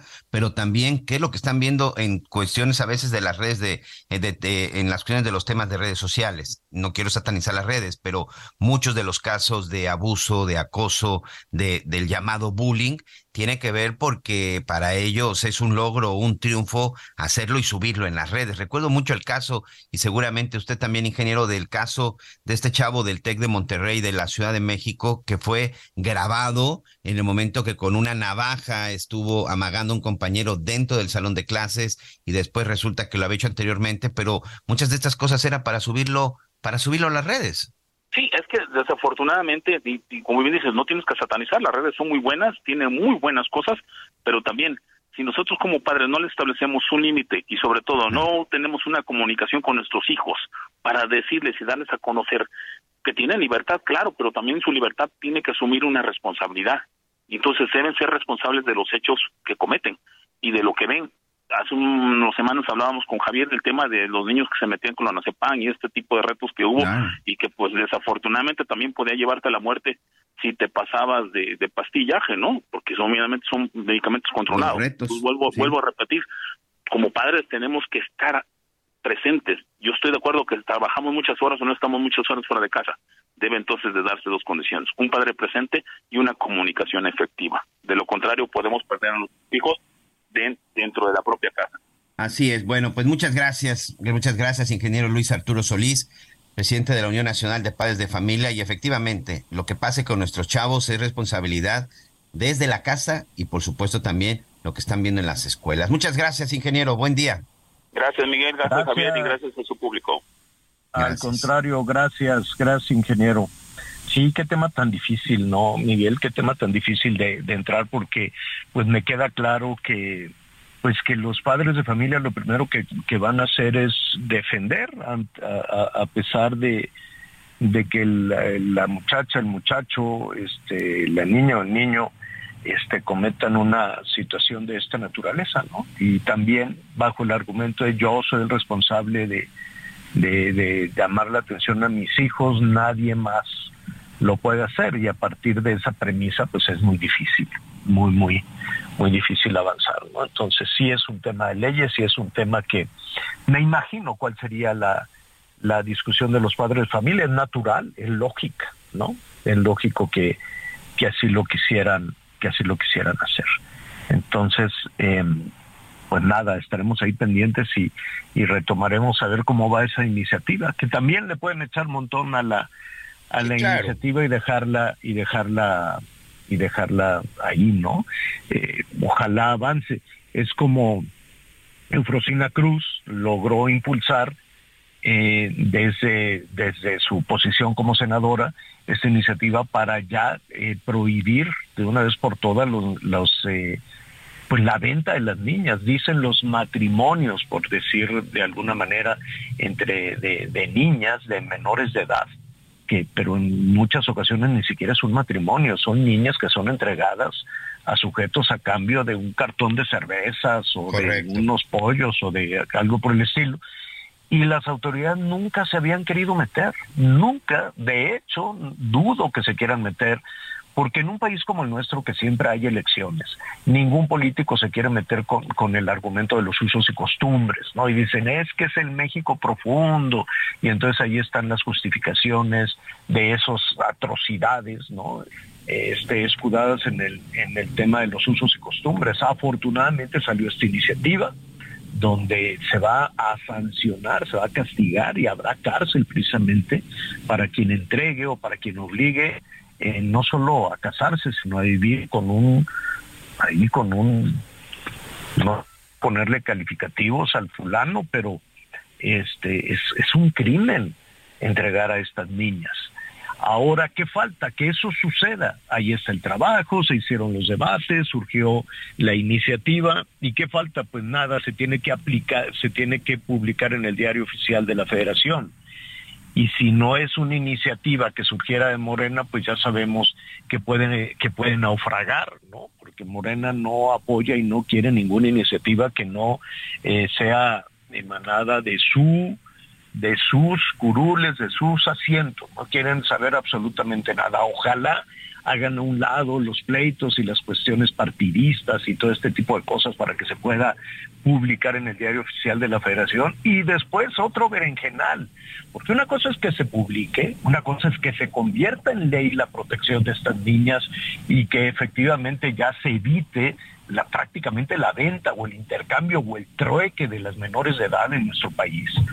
Y, eh, y aunque sea ley que se lleve a cabo, ¿qué presidente municipal en donde se llevan a cabo este tipo de atrocidades va a querer aplicar la ley este, afectando a su compadre o afectándose ellos mismos, porque viven en esa misma comunidad donde tienen que entender que eso que llevan a cabo es un crimen. Entonces a lo que voy es que el camino es muy largo y el camino después de agotadores, reuniones, discusiones y sesiones se puede convertir en ley finalmente puede avanzar sobre todos los berenjenales electorales y el odio entre partidos y todo lo demás y publicarse en el famoso diario oficial de la federación y luego ya en ley y a ver, vete a un municipio de usos y costumbres y dile aquí está la ley y usted no puede cambiar a su hija por un cartón de cervezas. ¿Qué autoridad local, emanada precisamente de todo este tema de usos y costumbres, lo va a aplicar? Bueno, pues ahí está. La verdad es que este caso, sobre todo uno de los impactos más fuertes, es que pues, había un video. Estaba el video claro de la forma en la que esta, esta joven fue, fue atacada. Entonces, creo que esas son de las cosas que no se deben de permitir. Y sabe qué? Creo que es importante en este tipo de situaciones hablar con nuestros hijos hablar con nuestros hijos, hablar con nuestros hermanos, si tenemos hermanos más pequeños y ya uno es adulto, o hablar incluso con, con, los vecinos, con los sobrinos, la gente que de repente podría estar a nuestro alrededor, nuestros adolescentes, creo que es muy importante platicar con ellos y explicarles que no pueden ser partícipes, porque saben qué, chavos, si, nos, si me están escuchando, esos chavos que estuvieron grabando el, eh, la forma en la que su amiga, su compañera, porque finalmente era su compañera de, de, escuela, era su compañera, llevaba el mismo uniforme, comparten la misma aula, o a lo mejor es su vecina, porque finalmente en este tipo de, de lugares, en esta secundaria de, de Teotihuacán, en el Estado de México, pues son comunidades pequeñas en donde pues todos nos conocemos, todos vivimos en el mismo lugar, y a lo mejor está por tradición, los papás, los tíos, los abuelitos, el señor de la tienda, el señor de la recaudería, el señor de la tortillería, todos se conocen. El hecho de que se hayan quedado a grabar los hace cómplices, los hace responsables. El hecho de que ustedes hayan sido testigos y que más allá de de denunciar o, de tratar de detener. No se trata de ser héroe. Simple y sencillamente se trataba de que alguien tuviera un poquito de prudencia. A lo mejor la cosa hubiera sido diferente. No sean partícipes de esto. No sean partícipes de una situación tan compleja. Y perdón por lo que voy a decir, porque pudo haber sido cualquiera de ustedes. Cualquiera de ustedes pudo haber sido la víctima. Cualquiera de ustedes pudo ser Norma Lisbeth y la gran pregunta es, ¿no se hubieran sentido defraudados, abandonados, tristes, que a lo mejor que ustedes necesitaban ayuda y que había gente a su alrededor que los conocía y en lugar de ayudarlos incitaban a que la otra persona la siguiera golpeando? ¿No se sentirían enojados y frustrados si ustedes fueran Norma Lisbeth y ver que en lugar de ayudarle en una situación en donde ella ya no podía más ni siquiera levantarse, solo se dedicaban a grabar y a burlarse de ella, piénsenlo bien. Cualquiera de ustedes pudo haber sido la víctima y espero que no suceda y espero que nadie cercano a ustedes lo haga y creo que eso es algo que debe quedar como ejemplo y sobre todo hacer un poquito de conciencia. Necesito hacer una pausa, no se vaya, regresamos con más de las noticias con Javier Alatorre.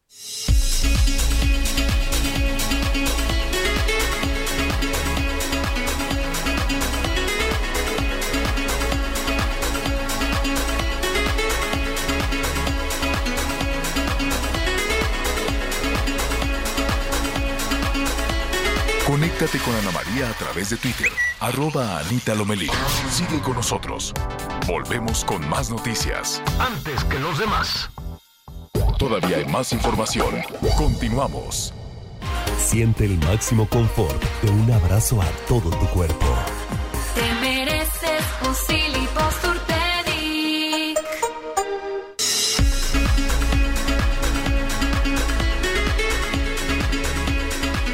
Muchas gracias, gracias por acompañarnos. Continuamos aquí con más en las noticias con Javier Alatorre en este, en este viernes, en este viernes santo, en este viernes 7, 7 de abril. Hace unos días veíamos toda esta polémica que se generó entre México y Estados Unidos, principalmente con el tema del fentanilo. El gobierno de la Unión Americana ha acusado a México de no hacer nada al respecto para combatir el fentanilo. Lo acusa y lo señala como responsable le responsabiliza hasta cierto punto de la muerte de más de 100 mil norteamericanos en el último año en, en, Estados Unidos precisamente por el consumo de fentanilo. Una, es un medicamento, un químico que es utilizado precisamente en situaciones, eh, en algunas cirugías o en algunas enfermedades crónicas, unas enfermedades que ayudan a, a muchos de los pacientes a contener el dolor. Una de las decisiones o de las propuestas que hizo el gobierno de México hace unos días para terminar con el tráfico de fentanilo fue este retirarlo del mercado. Así es. Como no puedo evitar que dejen de usarlo los narcotraficantes, pues mejor saquemos el fentanilo y que ya no se esté utilizando eh, para fines médicos en nuestro país. Bueno, pues aquí Javier Latorre platicó con el doctor José Guillermo Domínguez, anestesiólogo y sobre todo una de las personas que en verdad sabe para qué y cómo se debe utilizar el fentanilo. Escuchemos. El caso extremo, si nos vamos a los servicios públicos de salud y la gente que tiene dolor por, por lo que tú quieras, aquí hemos hablado en muchas ocasiones que con las calles tan rotas, las banquetas que no existen y demás, pues yo me imagino que en este momento hay decenas de personas que justo ahorita se están torciendo el tobillo y que tienen que vivir con un dolor tremendo.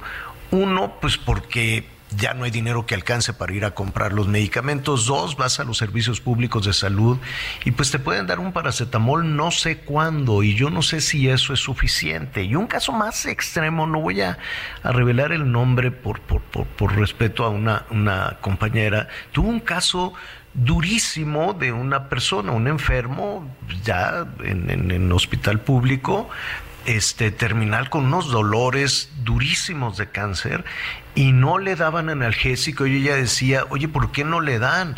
Este, decía, no, es que no se vaya a ser adicto.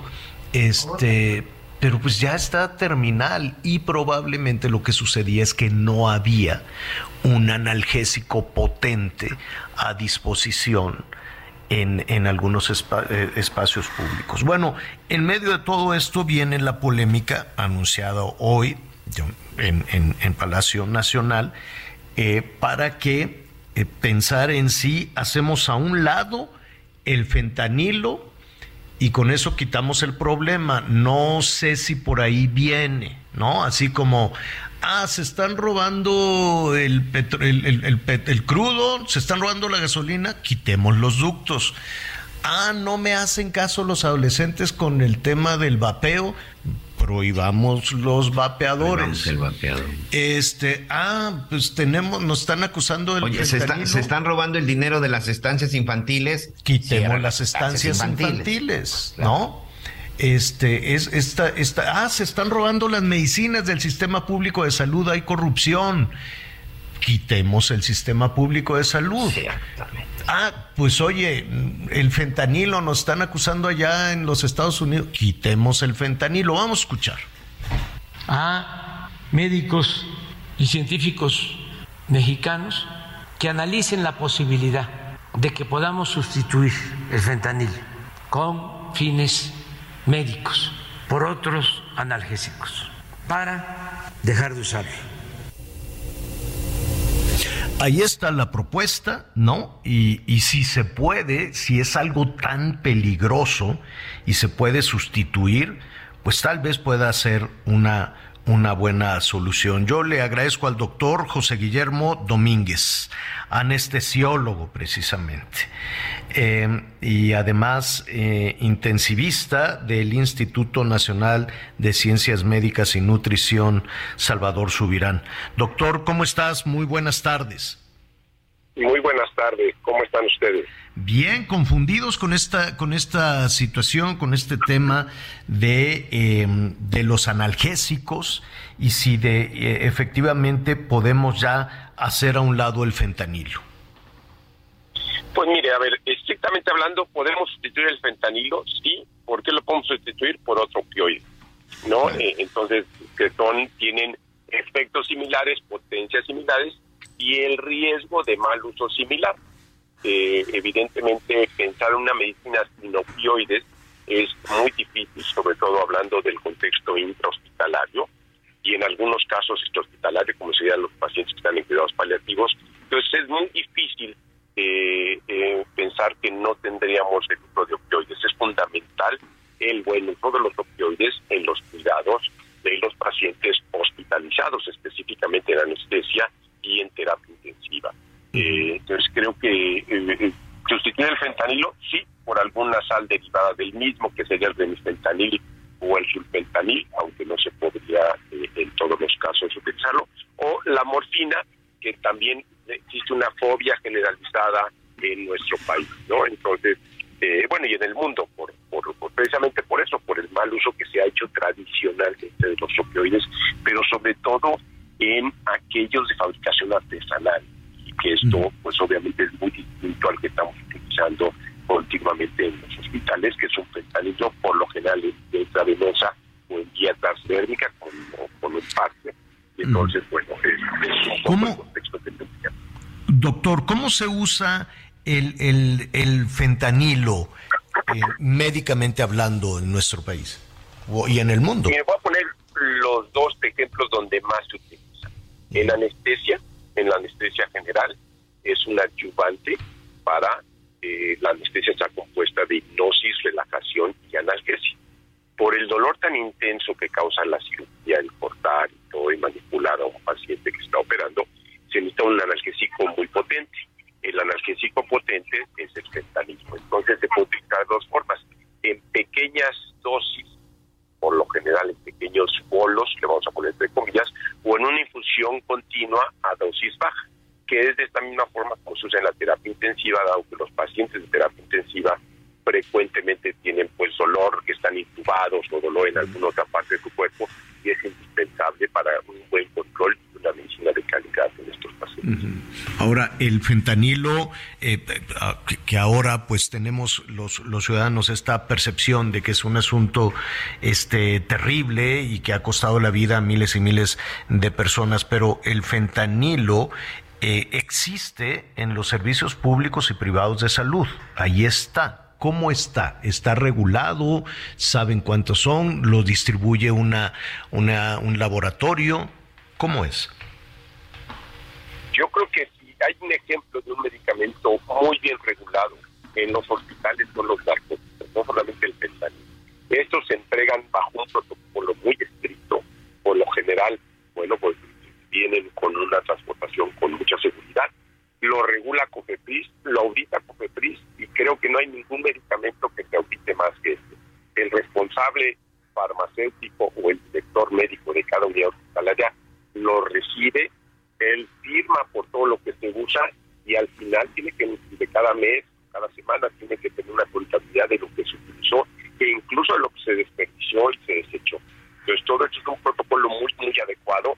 Claro, existe históricamente que se han robado fentanilo en algunos hospitales, pero es una cosa mínima comparado con, la magnitud de lo que se está traficando en estas pastillas, eh, todo que no están en la eh, Doctor, me imagino que estamos hablando de cosas absolutamente distintas, ¿no? Que estamos hablando del fentanilo que en este momento se está utilizando en algún quirófano público-privado de nuestro país a el fentanilo que utilizan los narcos. Completamente distintas, no es una formación, es una fabricación artesanal contra una formación una fabricación industrial farmacéutica que obviamente está muy muy bien regulada. Ahora, los delincuentes, los criminales, ¿de dónde sacan el fentanilo? Pues eh, por lo que por lo que entiendo va viene y, lo que se importa son sustancias precursoras y lo, lo, lo elaboran artesanalmente en laboratorios clandestinos. Y ya hemos visto por, por las noticias... Pero, pero tendrán una sustancia básica, tendrán un activo básico para, para hacer... Ajá. Sí, que eso yo creo que es lo que habría que regularse más. Ahora, no recordemos que el, el fentanilo es un opioide sintético, no como la morfina o, la heroína, que son opioides naturales, ¿no? Entonces estos tienen pues lleva un proceso de fabricación y me, pues, consiguen importar estas sustancias de forma lícita e ilícita los mismos precursores y es como lo van elaborando en esta forma de pastillas para poderlo trasladar.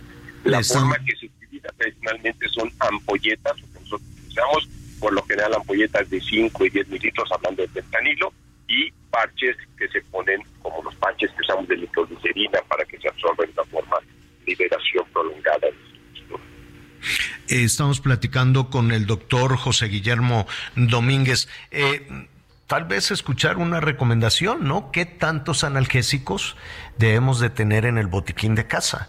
Y, en qué momento, si a la primera, ¿no? A la primera así de, ah, pues me duele esto, me duele el otro, este, pues así como tú comentabas, Anita, Miguel, yo les voy a decir, yo no, no, no, no consumo muchas pastillas y eso porque me caen fatal, me caen muy mal. Pero si tengo alguna lesión de que estoy corriendo, de que el ejercicio, que esto, ah, me, me ando untando cosas, ¿no? Frías, calientes y ya sabes, todos estos geles. O Nueva York, sí. Todos estos, que, ¿como cuál? ¿Como cuál? Eh, pues este de pues de ah. marihuana, el marihuanol. Ah, no, no, ah, el que dicen que tiene marihuana y peyote y todo esto. no, no, no, no, de los comerciales, esos que nada más te atarantan tantito el dolor, que te pegaste con algo, ¿no? Y, y, y ya los, los, los geles estos que, que no sé si eso pues también también debe uno de tener cuidado. Listo, ya para, para concluir, se nos fue la comunicación con el doctor José Guillermo Domínguez. Pero ya estaba listo. Y, te quería preguntar, doctor, este, tenemos una cantidad, en ocasiones grande, en otras no tanto, de analgésicos en casa. ¿Qué, qué hacer con esto? Bueno, en principio cualquier autoprescripción pues, está mal, ¿no? Porque todos los medicamentos tienen efectos secundarios y potencialmente efectos adversos. Entonces, prácticamente no debe consumir nada y sin un consejo de un médico. Eh, el caso, por ejemplo, del corticosteroides no esteroideos, que son unos analgésicos muy potentes, el caso del ibuprofeno, eh, son muy buenos y quitan el dolor a dosis altas, sin embargo tienen consecuencias como el sangrado digestivo, incluso a dosis altas hacer falla renal. El mismo paracetamol, que es el más noble de todos los analgésicos, a dosis altas puede tener un efecto secundario. Entonces, si hay que tener una prescripción específicamente de los derivados de opioides, sí tiene que estar siempre prescrita por un médico, todos necesitan receta y sobre todo eh, eh, en una vigilancia muy estrecha, ¿no? Hay el caso donde los pacientes están en, en cuidados paliativos por cáncer muchas veces, ¿no? Y el cáncer, una de las formas o de las molestias de los pacientes terminales con cáncer más frecuentes son dolores muy intensos, que es el otro indicador para usar eh, analgésicos opioides muy potentes. Los más utilizados ahorita en este país pues, son morfina y fentanilo. Sin embargo, pues existe escasez ahorita de morfina en el mercado y entonces estamos dando fentanilo en este tipo de pacientes, ¿no? Bueno, pues doctor, te agradecemos muchísimo. El tema es enorme. Ha recibido muchísimos comentarios, muchísimas llamadas de que sí, que no, los analgésicos para niños, los analgésicos ah, desde... Hay personas que antes de que les duela, oye, ¿por qué te tomaste esto? Por si me duele. En fin, creo que hemos que hemos normalizado ya muchísimo el consumo de analgésicos y te agradeceríamos muchísimo que, que reanudáramos esta conversación. Por mucho gusto, muchas gracias por la invitación. Al contrario, es el doctor José Guillermo Domínguez, anestesiólogo del Instituto Nacional de Ciencias Médicas y Nutrición Salvador Subirán, pues un experto, absolutamente experto en esto. Ah, Anita, perdón, te, eh, querías preguntarle al, no, al no, doctor. No, pero escuché, escuché muy, muy atenta. ¿Sabes qué? Este, digo, como mamá, viajas y te llevas el antibiótico para la diarrea, para la Sí, gripa, claro, para siempre. los mocos verdes, para ya, un- una cosa terrible. Este, ahora hay mucho más control con los antibióticos porque tienes el, el doctor tiene que poner el nombre del paciente, la fecha, eh, la dosis para el tratamiento para cuántos días. Hay mucho más, siento que hay más control en los antibióticos, pero sí la verdad es que creo que somos una sociedad muy acostumbrada. Mira, a mí no me gusta vivir con dolor, ¿no? Y aguanto un chorro, pero digo, chin, ya me ando sintiendo bajona de juego. Bueno, pues me voy a comprar una vitamina B12, ¡pum! Y me la clavo en las piernas. O sea, unas cosas que de verdad sí ¿Con tenemos la que... aguja? ¿Así? ¿Sas? Porque no me alcanzo las pompas, entonces digo, pues en la pierna, porque ya ando, ando arrastrando aceite. Este, y además te voy a decir, como mujer, digo, si se enferma mi esposo, voy a faltar al trabajo. Si se enferman mis hijos, voy a faltar al trabajo. Yo no me puedo enfermar. O sea, muy mal. Esto ya he ido modificando conforme he ido creciendo. Pero, Javier, de verdad que sí tenemos un problema grave Oye. a automedicarnos aún después de la pandemia. Sí, completamente de acuerdo y creo que eso es malo, pero pero para no desviarnos con lo del tema con lo del tema del fentanilo, este, miren, recuerdo y platicaba en la mañana este con el señor Javier Latorre, recuerdo cuando el tema de la efedrina. La efedrina era una sustancia, es una sustancia que se utiliza para medicamentos, sobre todo antigripales. De pronto, bueno, pues empezaron a dar casos de que se robaban cargamentos de efedrina, de pseudoefedrina, empezaron a llegar medicamentos que incluso de pronto eran utilizados y ese era para se utilizaba para procesar la cocaína. Entonces, en aquel entonces en el 2007, este, ¿qué fue lo que dijeron? Bueno, pues saquemos del mercado la efedrina. Yo les quiero preguntar, ¿eso disminuyó el tráfico de cocaína? No, no lo disminuyó. Encontraron la forma de meter otra cosa. Sobre todo, insisto, para no desviarnos con el tema del asunto del fentanilo. La morfina y la heroína, como ya escuchábamos, antes era el medicamento que se utilizaba para el dolor, se sustituyó con el fentanilo, lo que ustedes quieran. Se acabó el consumo de morfina, se acabó el consumo de heroína. No, empezaron a hacer otro tipo de heroína más corriente y más peligrosa, que incluso se le llamó Coco Drive en los Estados Unidos, porque era una heroína barata, que, que la gente cuando se la inyectaba después, la piel se les empezaba a caer a pedazos. Ya nada más para concluir a qué quiero llegar. La solución no es sacar el fentanilo, la solución es simple y sencillamente combatir a los narcotraficantes. Tenemos una responsabilidad. Hoy por la mañana tuve la oportunidad de participar en una mesa que me invitan precisamente en Estados Unidos como periodista mexicano en el tema yo les decía, sí, entiendo que el año pasado se han incrementado el número de muertos en los Estados Unidos. Allá se están muriendo por el consumo, pero en México estamos están asesinando a nuestra gente, a nuestros mexicanos porque están llevando la droga allá. O sea, ambos países estamos teniendo muertos y al final eh, no es un asunto de que cada quien se quede con los muertos, pero simplemente es un asunto en donde ambos países estamos sufriendo las consecuencias. Más allá de los discursos políticos, tenemos que, tenemos que entender que echándonos las culpas no se va a resolver absolutamente nada. Sacando el fentanilo no se va a resolver absolutamente nada. La impunidad. Informar también yo creo que hace falta si no castigas a los responsables, si no llevas a la cárcel a los delincuentes, simple y sencillamente, por supuesto que la información es muy importante y hoy incluso en las escuelas debes de tener un mejor método de información porque hoy los maestros están enfrentando que van en contra o van contrarios a lo que se están encontrando en las redes sociales. Yo hace unos meses estuve en los Estados Unidos. ¿Te acuerdas de las gomitas, Miguel? Hay unos casos verdaderamente con el asunto y el tema del fentanilo. Regresamos al, al tema de los retos virales, pero sí creo que es muy importante no desviarnos.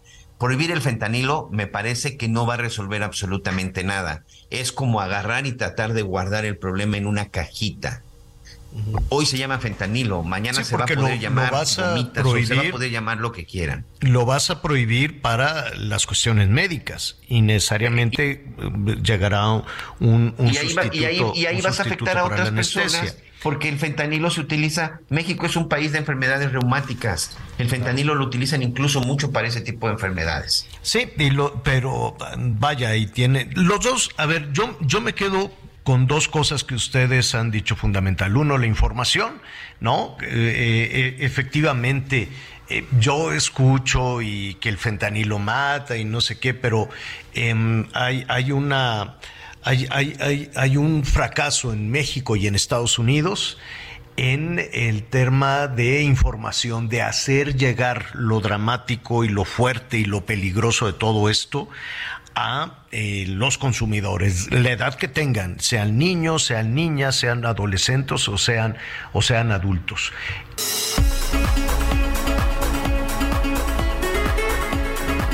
Hubo muchas reacciones, por supuesto que hubo muchas reacciones a partir de esa propuesta que se hace desde, desde Palacio Nacional.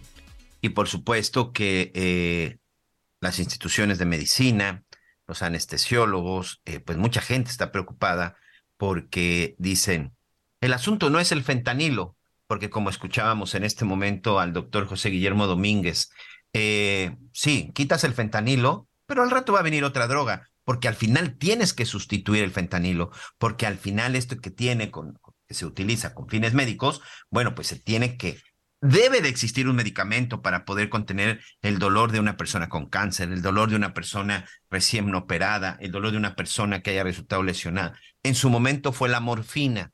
En los años 60, 70, bueno, pues se trató de sustituir la morfina. La morfina que ayudaba principalmente a la gente pues que tenía padecimientos. Se utilizó mucho incluso durante, durante la guerra de Vietnam. Y de pronto desaparece la morfina y lo sustituyen por la heroína y fue una situación similar. La heroína, que hoy también es una de las principales drogas que se consumen en los Estados Unidos y en otras y en otras partes del mundo. Pero no solo eso, sino que además hoy hay alteraciones de heroína. Hay una droga, por ejemplo, que se llama cocodrilo. Y sí, tiene que ver algo con cocodrilos porque en las partes donde se van inyectando los adictos, los enfermos a este tipo de droga, se les empieza a caer la piel. No les voy a dar más detalles por respeto, pero bueno, al final eso es parte y al final los lleva a una muerte lenta. Los efectos que provocan estas drogas y estas imitaciones de heroína hoy también están matando. El tema no es retirar el fentanilo, el tema no es si el fentanilo lo está matando, no. El problema es que hay traficantes que los están utilizando y que con, con esto están alterando muchas drogas, principalmente las metanfetaminas. ¿Y por qué, amigos? Porque, a diferencia de la cocaína o incluso a diferencia de la marihuana, les deja más ganancias, es más fácil de producir, es más fácil de ocultar y es más fácil de traficarla. Creo que para mí, desde un punto de vista muy personal, esa no es la solución. Creo que la solución debería de empezar en los Estados Unidos, porque finalmente, si hay una guerra por el negocio de las drogas, es porque hay un gran número de consumidores. Por supuesto que los dos países tienen una gran responsabilidad. Los dos países tienen la misma responsabilidad. A mí por eso de repente me sorprende mucho que los norteamericanos hagan solo señalamientos de este lado. Sí, la droga se está produciendo aquí y los criminales mexicanos la están llevando a Estados Unidos. Pero en Estados Unidos, los criminales estadounidenses les están abriendo la puerta.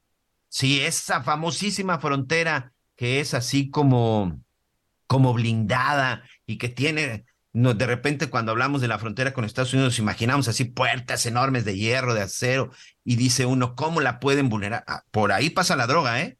Y quien le abre la puerta, la droga mexicana, colombiana, rusa, asiática, de la nacionalidad que quiera, son los propios norteamericanos.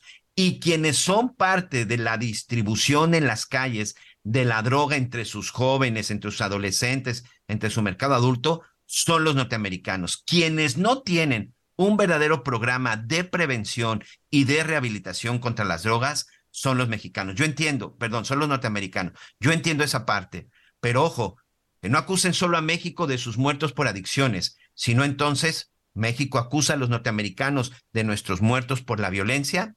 Ahí se lo dejo nada más.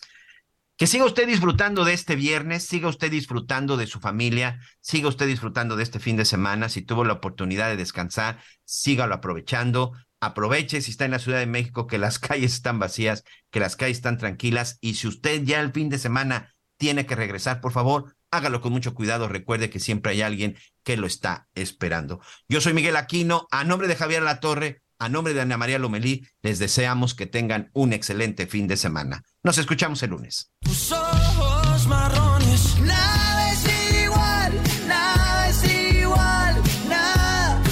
Sin tus ojos marrones, nada es igual, nada es igual, nada. Sin tus ojos marrones. Gracias por acompañarnos en Las Noticias con Javier Alatorre. Ahora sí ya estás muy bien informado.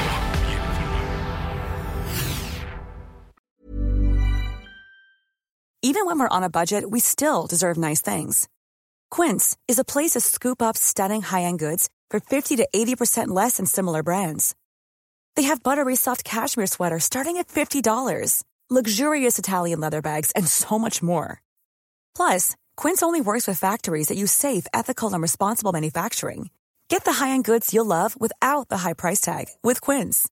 Go to quince.com slash style for free shipping and 365-day returns.